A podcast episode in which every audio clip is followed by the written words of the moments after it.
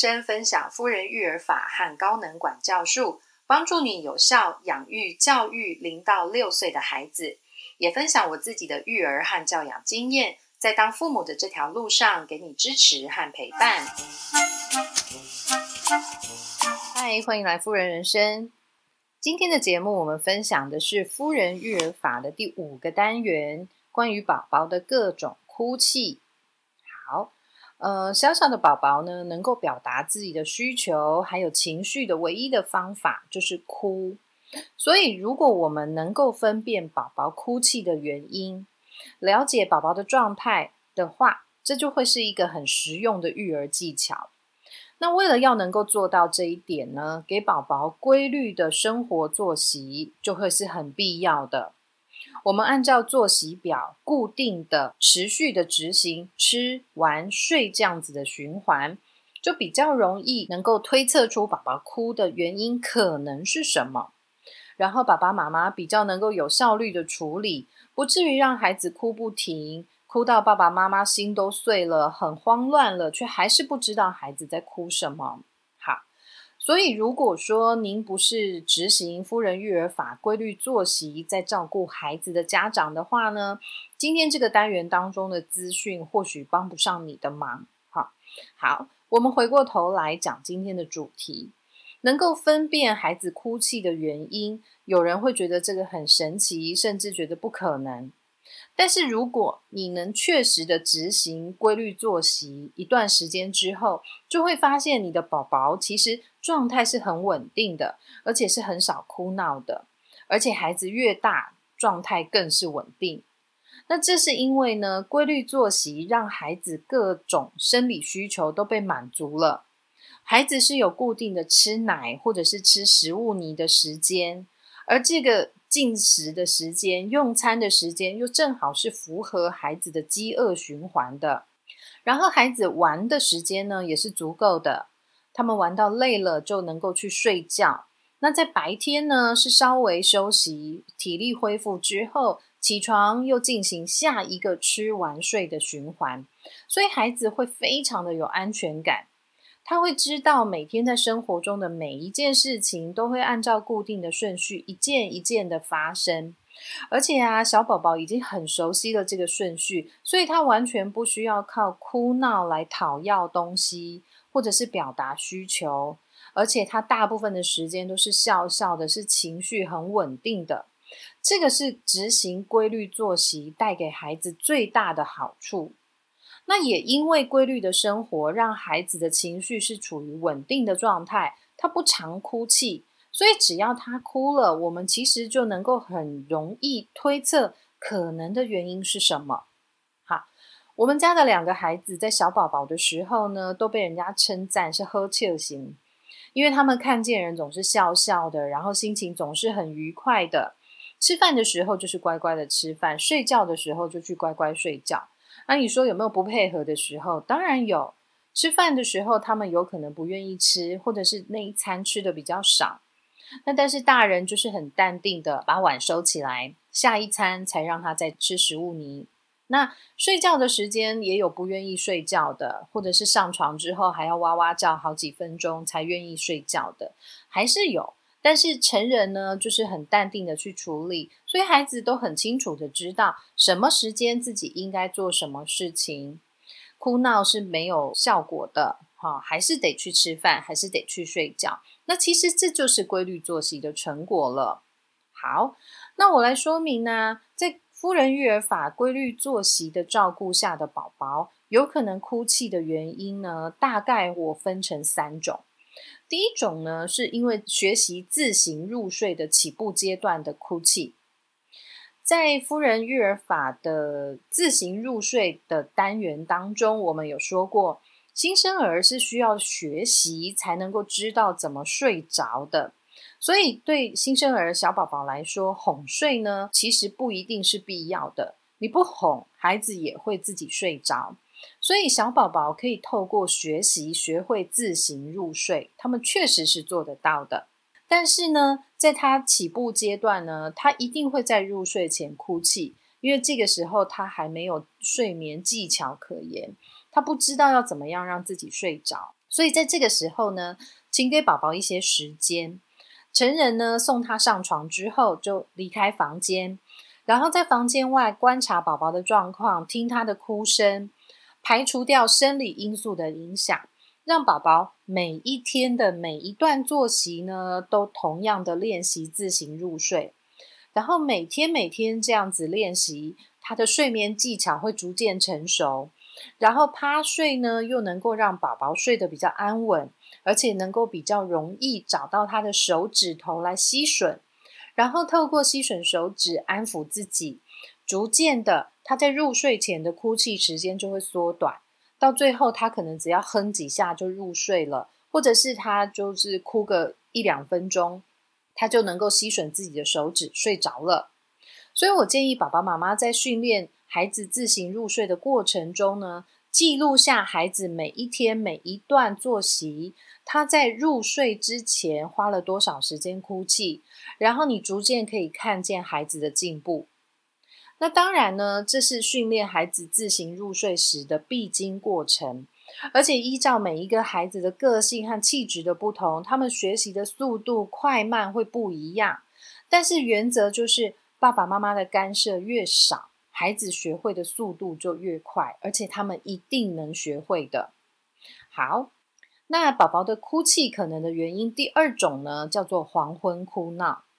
这个黄昏哭闹呢，是只有规律的作息的宝宝才会发生的。所以，如果您不是执行夫人育儿法规律作息来照顾宝宝的家长呢，这个哭闹的原因可能没有办法协助您分辨你的孩子哭泣的原因了。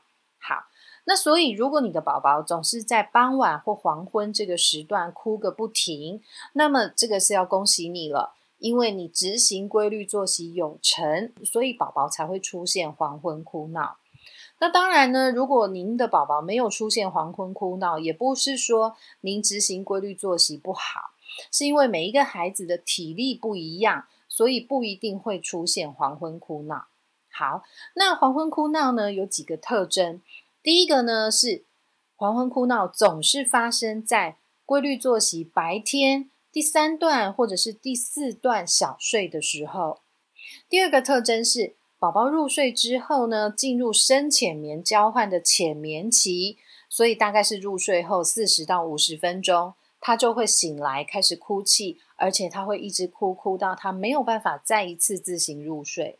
好，那第三个特征是呢，你只要把他一抱起来，他就不哭了。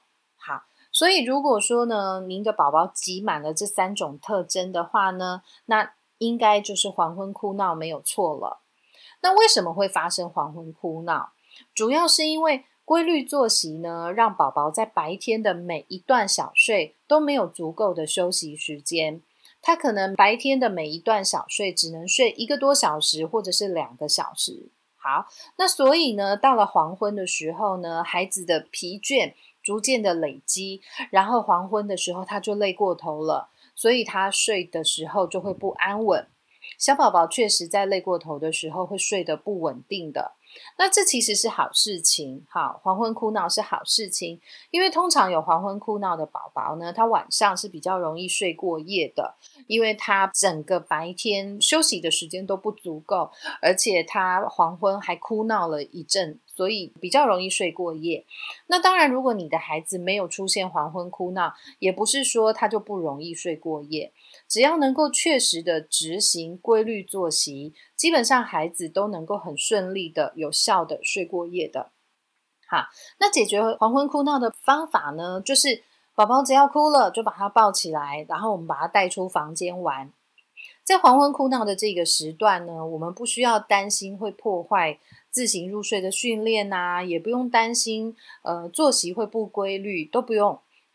那成人呢，反而可以利用这个时间呢，带着宝宝在身边，好陪着你做家事，或者是带着宝宝外出去散步，这是一个可以经营成家庭时间的时段。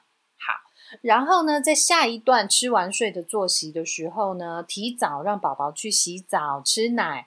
然后下一段的睡眠呢，也提早让宝宝上床睡觉，因为他已经很累了。好，一整天白天的作息让他没有足够的休息。那到了傍晚呢，他又哭闹了一阵子，所以在黄昏哭闹的下一段作息，让孩子提早上床睡觉是没有问题的。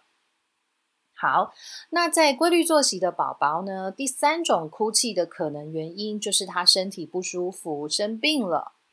自行入睡，在练习一段时间之后呢，宝宝入睡前的哭泣时间会缩短。所以呢，如果主要照顾者或者是妈妈发现啊，宝宝今天在睡觉的时候呢，平常不会哭的，今天却哭了，或者是平常不会哭那么久，今天怎么哭了很久，或者是。今天的哭声和平常不太一样，诶，像这样的状况的时候，主要照顾者或者是妈妈就可以呀来判断他可能是生病了。所以透过规律作息还有自行入睡，我们比较能够厘清宝宝哭泣的可能原因是什么。那通常呢，影响自行入睡的原因，大概就是生理因素、心理因素还有生病这几种可能。通常我们会先排除掉生理因素的影响，宝宝是不是没吃饱？尿布里面是不是有大便？他是不是太冷或太热了？或者他溢奶了，床单脏了？好，排除掉这些生理因素的影响，宝宝哭的比较久，有可能是来自心理因素，而且孩子越大，他越有可能因为心理因素的影响而哭泣，哭得比较久。那心理因素有可能是什么呢？譬如说。我刚刚玩的特别开心啊，所以我还想要继续玩，我不要睡觉。像这样的状况，就是心理因素的影响，孩子可能上床之后，他就会继续哭，继续哭。但是这时候呢，我们可以透过一致的执行规律作息来引导孩子，让孩子知道说，你玩的很开心，我知道你还想玩，那我们就睡觉起来再继续玩吧。然后现在睡觉时间喽，请你去睡觉，然后把孩子送上床，让他知道说睡觉时间就是应该要睡觉。你可以还想玩，所以觉得难过，然后哭泣，但是该睡觉的时候你还是得睡觉。那渐渐的孩子就会知道说，好吧，虽然我还想玩，但是呢，睡觉时间就是该睡觉，我还是不要哭好了，因为我睡起来又可以去玩了。好，可以透过这个一致的。执行规律作息来引导孩子，排除心理因素和生理因素的影响。宝宝哭的状态和平时不太一样，哭声也不太一样，或者是自行入睡不像平时那么顺利。这些讯息都可以帮助大人来判断宝宝是不是生病了。他可能鼻塞呀、喉咙痛、流鼻涕，或者是咳嗽，影响了他的自行入睡。那宝宝生病的时候呢，可能会在入睡的时候需要成人多一点的帮助。当然，带他去看医生、吃药，这是必要的。也可以在孩子入睡前呢，让他吸一点热蒸汽，缓解一下他的鼻塞的状况，让他比较好入睡。而且，如果孩子的鼻塞状况、感冒症状真的比较严重，影响到他入睡的时候呢，可以抱着他哄睡，没有问题的。呃，可能过了一天两天，宝宝的症状比较缓解了之后呢，我们再让他恢复自行入睡的模式，像这样子处理是没有问题的。好，那以上呢是夫人育儿法关于规律作息的宝宝的各种哭泣的可能原因的说明。好，那最后呢，我来分享一下妈妈可以怎么面对宝宝的哭泣。那对于新手妈妈来说呢，我知道我说什么都没有用。新手妈妈在听到孩子哭的时候，都会觉得很心疼，觉得心很慌。那这个我都能够理解，因为我自己是新手妈妈的时候，我也经历过这样子的心路历程。而且当时的我啊，根本是慌到极点，我超级慌的。但是呢，请新手妈妈们还是能够让自己理解一下。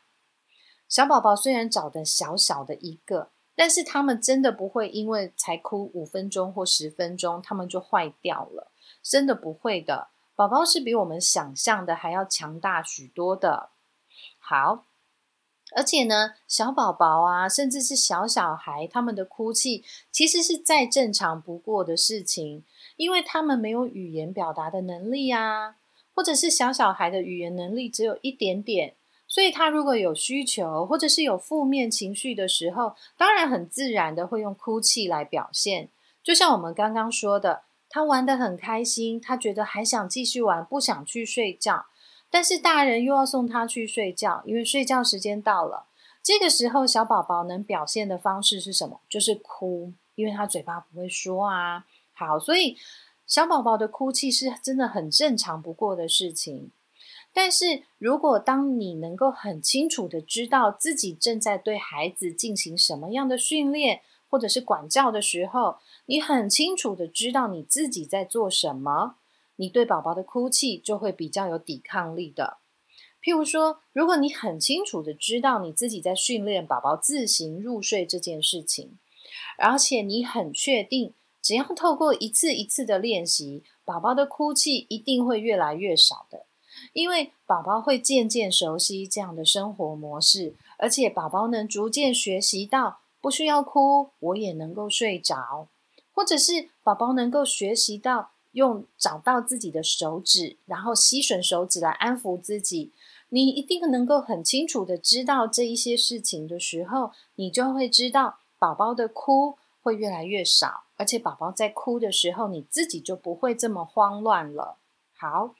而且呢，当孩子再更大一点，你要面临到管教问题的时候，大概一岁多的时候，您就会面临到管教的问题了。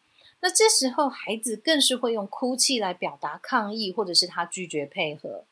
就譬如说，他还想玩，可是睡觉时间到了，你要求他一定要去睡觉的时候，孩子更是会用哭泣来表达他的抗议，或者是很强烈的情绪。那像这样子的时候，爸爸妈妈如果因为孩子哭泣，甚至发脾气，然后你就放弃了你原本的管教原则或者是管教界限，那想一想，到底是谁在管教谁呢？好，那身为爸爸妈妈的的我们，也是需要跟孩子一起学习的。孩子可能学习遵守行为界限，学习自行入睡这样的生活模式。那身为爸爸妈妈的我们呢，我们就来学习。不要怕孩子哭，也不能怕孩子哭，因为我们对孩子做的训练，还有对孩子做的管教，我们非常的清楚自己在做什么，我们非常的清楚自己的管教目标是什么，我们的训练目标是什么。好，那举一个我们家的例子，在昨天晚上要睡觉之前，好刷牙时间。我们家的弟弟呢，拖拖拉拉的，所以他就错过了妈妈帮他刷牙齿的时间。那弟弟其实非常的清楚我们家里的规矩，就是如果你错过了妈妈帮忙的时间，就请你自己完成这个工作。好，那弟弟他知道自己错过了，所以呢，他开始耍赖。各种的哭泣啊，抱大腿啊，发脾气，通通都来了。妈妈，你不要走！妈妈，你帮我刷牙齿！妈妈，我好想要你帮我刷牙齿！哭个不停，闹个不停。那如果这个时候是发生在你的家里，发生在你的孩子身上的哭闹状况，那你会选择怎么样去处理呢？你选择放弃你的原则，然后继续，还是帮他刷牙吗？还是你愿意耐着性子坚持你自己的原则，不帮就是不帮，让孩子学习承担自己行为的后果呢？好，所以当你知道你自己的训练目标是什么，当你知道你自己正在做什么事情的时候，你对孩子的哭泣就能比较有抵抗力，比较能够清楚的知道孩子为什么哭。好。以上是今天夫人育儿法节目的分享，关于宝宝的各种哭泣的原因。夫人人生的 Podcast 每周二都会更新新的节目，夫人人生的网站每周也会更新新的文章。如果你有任何问题，请到夫人人生的粉丝页来发问，或者是私讯给我，我都会尽快的回复你。如果你喜欢我的文章，请到夫人人生的粉丝页上追踪，或者是可以按赞帮我们分享文章。谢谢你今天的收听，拜拜。